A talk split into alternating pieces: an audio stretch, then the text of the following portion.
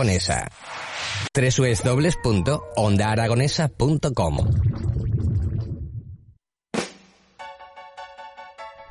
Son las 10 y 34 minutos de la mañana y, queridos amigos, la próxima semana, desde el jueves y hasta el domingo, desde el día 3 hasta el día 6, en horarios de jueves, viernes y sábado, 8 de la tarde, y el domingo, día 6 a las 7 de la tarde, en el Teatro del Mercado podemos pasar un buen rato.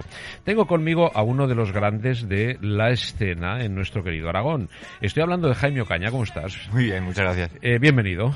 Gracias. Bueno, podemos disfrutar mucho, estoy seguro eh, a priori, porque hay cosas que ya se dan por hechas, ¿no? Cuando quién lo hace y qué hace, entonces el éxito está asegurado. Y este es el caso, porque presentas una obra que lleva por título Confidencias de una vedette furibunda.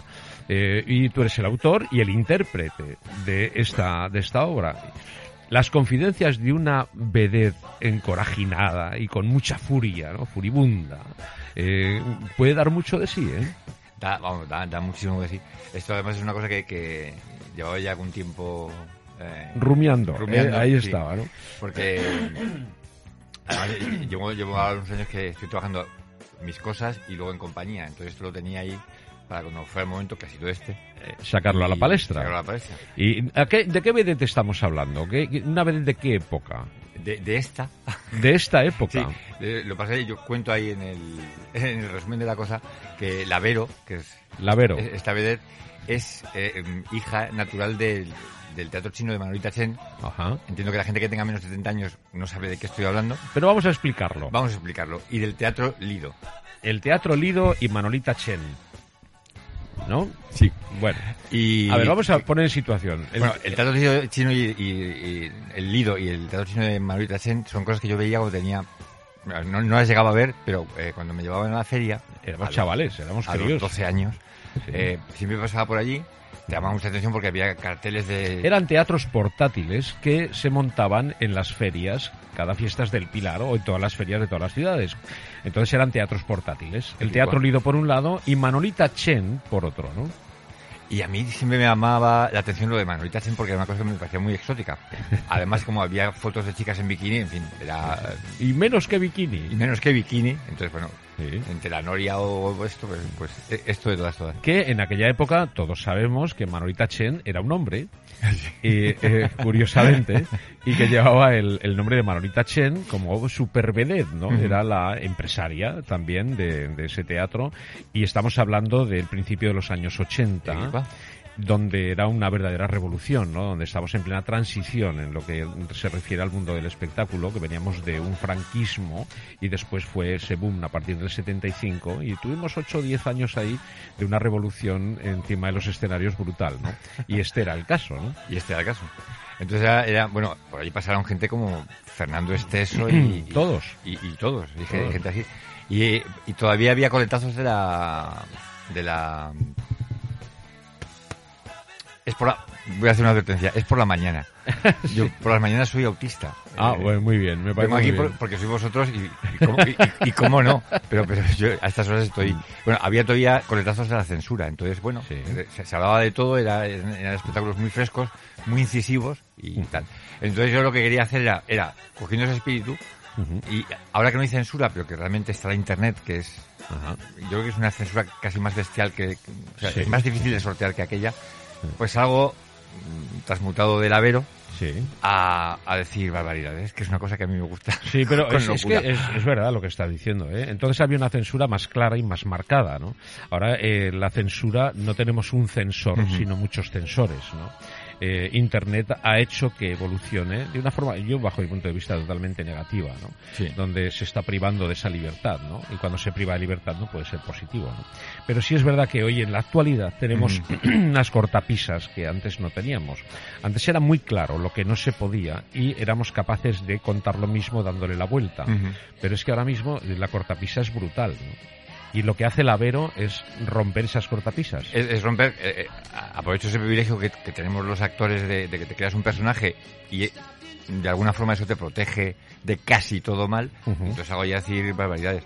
Eh, hablo de las cosas que me interesan, que son pues eso, la internet, los móviles, el- el- y, y de una cosa que a mí mm, me pasa cada vez más. Eh, haga lo que haga, allí donde lo haga, alguien se ofende. Es- Está claro. Y, eh, que- y a mí no me parece mal, eh, que si es problema de quien se ofende, la ofensa siempre está más en el que lo que tal. Pero, pero bueno, vamos a hablar de eso, ¿no? Y entonces, bueno, pues sale la Vero ahí a, A soltar. a soltar. a soltar lastre, ¿no? Eh, es cierto, mira, todas las... eh, tengo, lo he contado en alguna ocasión y a mí te lo voy a contar, Jaime, me, me gustó mucho esa teoría. Eh, eh, siempre- lo he contado, insisto, a algún oyente a lo mejor ya lo ha escuchado, pero bueno, vamos a contarlo otra vez, es una historia muy bonita. En el- hasta el Mesolítico, que es cuando cambió totalmente el devenir del ser humano, del hombre, el homínido, hasta entonces el hombre se enseñaba los dientes exclusivamente para atacar. El hombre atacaba mordiendo, ¿no? Ese homínido, ¿no? Cuando el hombre ya se asentó y pasó del matriarcado al patriarcado, ¿no? Cuando ya se dio cuenta de que podía tener animales domésticos y juntando el caballo con la yegua tenía potritos, el hombre ya se asentó y tomó el dominio que llevamos más de 10.000 años con ese con esa situación, ¿no? O sea, el, machismo que hablan ahora pues viene demasiado demasiado lejos, ¿no? Pero eh, el hombre ya mm, dejó poco a poco de enseñar los dientes. Es- según esa evolución, el hombre ahora solamente enseña los dientes para sonreír. Antes lo utilizaba para atacar y ahora lo utiliza para sonreír. Pero en el humor concebido como tal, todo tiene connotaciones agresivas. Siempre hay un perjudicado, ¿no? O sea, sigue mordiendo todavía cuando enseñamos esos dientes, ¿no? Entonces esto ha derivado en cambiar el sentido del humor. Entonces cada uno ya tomamos el humor de una determinada manera, lo que hace tener una opinión también y poder sacar a la palestra esa crítica que en un momento dado es desmesurada y sin sentido, ¿no? Y entonces eso es lo que yo creo que ha hecho que, que- que esa censura que de la que tú hablabas esté en- a la palestra, esté a, la, a flor de piel, ¿no? Porque todos se sienten ofendidos por todo, ¿no? Porque todo tiene connotaciones agresivas, ¿no? Si lo buscamos, ¿no? En fin, eh, ¿qué cuenta la Vero? Pues la Vero sale ahí, bueno, y, y cuenta un poco de todo. Eh, como tiene una intuición muy salvaje, eh, detecta ella, que es muy así, pues eh, toda la gente que todavía no ha salido del armario, que habitualmente es casi toda la que va al teatro. Y a, a partir de este arranque, pues va contando su vida, su, tal, su experiencia con los actores y el teatro, con los músicos y la música y las verbenas, con, en fin, su boda, tal. También cuenta, su- se casó la Vero, Se, eh, se- se va a casar. se va a casar la Vero. Además, es, es- es tal vez la, la boda más mm, deseada porque se va a casar des- desde hace ya meses. Oye, la Vero es una, una vedette mayor, Es una vez, es, es, uy, qué pregunta tan comprometida. Mayor, tiene mi edad. Sé- sé sincero, ¿es mayor o no? eh, sí, sí, sí, sí, sí. Para que vamos a con- eh, eh, Sí. es, es mayor. no es una niña, vamos. No es una niña para nada. Veinteañera no es. Claro, yo no diría, porque no me conviene, que es viejuna, pero, pero vamos, mayor, Vale. es mayor, Vale, pero entrando en el decrépito o todavía no. No, claro, claro. No, no, no porque las vedettes además ya sabéis que tienen una especie de, de don natural Sí, para perpetuarse en el tiempo y estar... sí, sí, sí. Yo eh, yo nunca entré al, al Lido ni al Teatro de Mario porque era, era muy peque, pero luego sí que entré al, al Plata, al Plata de antes, Sí, sí, sí. no al de ahora. Y a lo Y, así. y, y- y yo que a mí ya entonces ya me gustaba mucho Fellini, Sí, eh, bueno, yo, yo alucinaba con las vedettes, unas vedettes, en fin, exuberante. exuberantísimas, ¿no? Sí, ¿no, no te fijabas también cuando era, yo me fijaba cuando era chaval, ¿no? Eh, Salía la vedette y salían las bailarinas, ¿no? Y físicamente la que peor estaba era la vedette. Estaban más guapas todas las bailarinas y salía una señora ahí en medio que, claro, era la protagonista de, de esa escena cuando las guapas sí, estaban sí. detrás, ¿no? Es, es curioso esto, ¿no? Pero llevaba la voz cantante, ¿no? Era un poco la madame del Sí. escenario, ¿no? Sí. Y salvando las distancias, por supuesto, ¿no? En eso, en eso la, la, Vero, no, la, la Vero es la más guapa de las mujeres del escenario. Ya, ha cogido unas bailarinas feas para resaltar. Y, y que además no suelen aparecer porque son... son. Entonces, pues nada, es, es, es una mujer incisiva, fogosa. ¿Has conocido vedettes? Sí, sí, sí. He conocido vedettes. Eh, he conocido vedettes porque mm, a las que he conocido por, por la vida, las he conocido trabajando. Porque yo antes de ser actor, o lo que quiera que sea ahora, era músico. Y entonces, hace muchos años ya, eh, mis inviernos eran jazz y docencia, Sí. y los veranos eran, eran orquesta de pachanga. Ujú, Bolos. Que, que eran bolos divertidísimos. Claro. Casi, casi todos. Yo tengo buenas amigas, vedettes, super vedettes, Oh. y, y se, es- son unas, unas mujeres increíbles, o sea, la mayoría de ellas, ¿eh? estoy hablando en general, y es- es- sufren una transformación tan brutal cuando salen al escenario a cuando bajan del escenario, ¿no? Cuando ves una compañera, una, una mujer donde es afable, es cariñosa, es una mujer normal y corriente como todas las mujeres, como cualquier otra amiga de otra profesión, ¿no? Y suben arriba, ¿no? Con esa pedrería, esas plumas y, y, y ese arraigo, ¿no? Dicen, aquí estoy yo y soy la vedette, ¿no? Es una transformación tan Sí. brutal y son tan... Y ahí me encantan, ¿eh? O sea, tienen una magia especial. Yo he trabajado desde que... Yo empecé prácticamente en la revista, ¿eh? Eh, cuando empezábamos en el Café Variedades a trabajar en aquel año 84, Ujú. donde estaba, pues, eh, fíjate, Mari Delis, ¿no? Con el cariño que le tengo y, y con, pues, era una señora, y claro, yo tenía, no llegaba a 20 años y esta señora ya tenía 40, que era muy joven, pero tenía 40 años, ¿no? Y la veías exuberante, ¿no? Con un dominio, con una potencia, con una fuerza, ¿no? Donde no se le escapaba absolutamente nada, ¿no? Y era, estaba pendiente absolutamente de todo, ¿no? Dejaba títere con cabeza, ¿no? Y así todas las vedettes, ¿no? Que desgraciadamente se están perdiendo, ¿no? Mm. ¿No? Sí, Eh, sí. Yo eh, eh, eh, este verano no pude ir, porque, porque verdaderamente no pude, porque tal, al, al espectáculo que hacía Luis Pardos, Sí, con Luis, que, claro. en fin, que, que era, era un resumen de... que fue fantástico. de- en de- el de- Pilar de- le vimos en toda la- esta vida, ¿no? sí. Tengo que decir que, que la, la vedette, atención, que me, que me sirve a mí de referente, de las Sí. muchas que, es La Palmira. Hombre, hombre, Ángel, que luego lo tendremos aquí. ¿Ah, sí? A las 12 tiene todos los viernes, a las 12 tiene una sección en las mañanas de Onda Aragonesa y Ángel Ariza, la Palmira, Por favor. eh, le tenemos aquí y eh, el, junto La Palmira con Luis Pardos y Alfonso Nadal en aquel Gay Express, eh, que se llamaba el espectáculo, por supuesto que dieron un puñetazo encima de la mesa ¿no? y, y cambiaron totalmente ¿no? lo que estaban acostumbrados a ver encima de los Ujú, hasta sí, que sí. Ellos ¿no? y son admirables o sea, ¿no? Yo a La Palmira la, la- la conocí en, en escena. O sea, la conocía de, pues de, de- de pequeño ver carteles suyos, sí, sí. Pero luego, luego trabajé en, en, en una especie de cabaret que se hizo en, en un pilar hace como veintipico años Ujú. y ahí la conocí. Eh, eh, hacíamos un espectáculo con Tamariz. Sí, Juan fin, Tamariz. Con, Juan Tamariz. Sí. Y, y- y me quedé impresionado, bueno, me quedé impresionado yo y toda la gente que no Hombre, pero ¿cómo la no? conocía, ¿no? Es decir, pero, por- o sea, pensaba y, y sigo pensando que si, si hubiera nacido en Broadway, eh, ahora mismo sería un- una estrella de Hollywood. o sea, Sí, ¿no? Y el, el trabajo que, que hicieron ellos y la lucha que tuvieron ellos, porque era una época, como decíamos antes, de transición, y salir al escenario un tío, un tío con unos pelos en las piernas como, como, como escarpias, Un tío de Con 120 kilos. de 120 kilos, con esa voz, ¿no? Y con ese talante, pero con muchísimo arte y muchísima gracia. Era, eh, tenía un mérito tremendo, ¿eh? Cuando Sí, era sí. aquella pareja ¿no? inolvidable, Luis Pardos, que la dinamita, la dinamita y la palmira, ¿no? Iban rompiendo esquemas por donde, por donde pisaban, ¿no?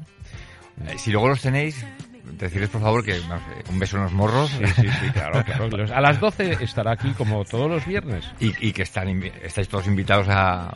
Pero claro, la, la, Palmira como madre... Sí, hombre, de- tiene- tiene- como se lo voy a decir, se lo voy a decir. del asunto que... y que le haremos escuchar esto a, a Ángel y por supuesto le transmitiré tu, tu invitación, ¿no? Como musa, Como de, musa, sí, de este espectáculo, ¿no? Que, que bien, qué divertido. ¿Y qué sacas de ahí? ¿Qué, sa- qué sacaste? Mira, hubo un tiempo en que, en que, en que incluso pensaba presentar a la Vero como la hija La hija de la Palmira. la Palmira. o sea, que, que la Palmira es su madre. Sí, sí, sí. Y, y luego, en fin. Pues era, era, era- era complicado sobre todo pues porque, bueno, pues por- porque es verdad que al público de menos de cierta edad mm, Ya. todo esto no ni le suena, Ujú. que es una de las cosas que tengo que estar siempre con mucho cuidado con, con que los referentes los pueda entender alguien de 50 y alguien de 25. Claro, que tengas que poner encima de la tarima pues, una, una parte explicativa Ujú, ¿no? eso que, que vaya intrínseca en el espectáculo. Quiero decir, es claro, es normal. Pero bueno, yo creo que lo, lo entenderán bien, ¿no? Sí, sí, sí, sí. De, de hecho, el, incluso pensaba eh, homenajearla, que, es, ya sabéis, una, una forma elegante de decir que le va a plagiar. Es, lo primero que yo iba a decir, ahora no lo hago por, porque no podía ser así, era, eh, hola, soy la Palmira y no soy una mujer, soy una señorita. Les tengo que dar una noticia. que era una cosa que a mí... No soy una mujer. soy una señorita. Que a, a mí eso, o sea, mira que lo vi veces, me, me moría de risa cada vez Eh, que lo sí, sí, muchas gracias, tiene mucha gracia. Bueno, el próximo jueves, el, El estreno, próximo jueves. ¿Es el estreno estreno o lo No, no, uy, eh, eh, Está eh, trillado ya. Esto está, vamos, es- es- va, va esto que, que la idea original no, pero el espectáculo ha nacido en pandemia, sin una especial influencia de la cosa. Eh, bueno, esto lo estrené aquí en Zaragoza en la Caja Rural de Aragón, que en, en lo que era el antiguo casino mercantil, Sí, claro, claro, sí, sí, sí. un sitio mm, Fíjate, brutal. alucinante, Brutal. ¿no? Y un poco a contraestilo, ¿no? De, de lo Sí, que sí, sí. presentas, ¿no? O sea, te encuentras en, en ese palacio y, y con esta con esta, esta obra, ¿no? Que en definitiva no deja de ser pues surrealista, ¿no? Y decadente, ¿no? Sí, sí, sí.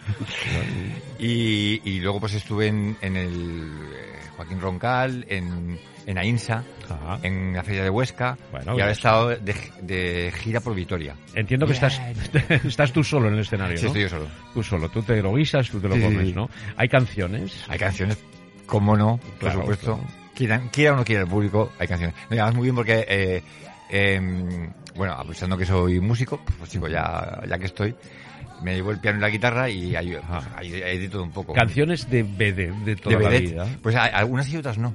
Sí. Porque la, Palmira, la, Palmira la, la, la Vero es una vez un tanto singular y entonces hay, hay, hay un paso doble y una canción que es un homenaje a, a las orquestas, pero luego también hay cosas que suenan mucho a jazz, es decir, que Bueno, te sale la vena. es- es lo que me tira, ¿no? Y, a, y, y- y hay un, un par de canciones muy extrañas que tienen una inspiración como muy de Broadway y muy de tal, pero bueno, con- Bueno. Con, con letras absolutamente absurdas, ¿no? Ya. Eh, o sea, que son originales. Son originales. Vale, y luego no tiras de la pulga y el rasquemé y No, todo aquello. no, no, no, no por- porque ya, ya lo pensé, ¿eh? Pero, pero- pero porque me- de repente me llevaba a un sitio eh, que convertía el espectáculo en otra cosa. Yo, yo lo- lo- quería que el espectáculo fuera muy divertido, pero también muy incisivo. Quiero decir que, en fin. eh, No, innovador, ¿no? eso es. Innovador, ¿no? El, el hacer referencias, pero puntuales, entiendo, ¿no? Y, sí, y, y empecé pensando en ese tipo de cosas porque pensaba, ostras, eh, eh, eran cosas con un sentido de la escena que, que ahora es muy difícil de encontrar, ¿no? Entonces, Ya. pero Eh, además, eh, entiendo que, bueno, compartirás conmigo el, eh, que es una de nuestras ramas de la cultura, ¿no? Sí. La, la revista. Y, ¿Y por qué ha sido tan maltratada?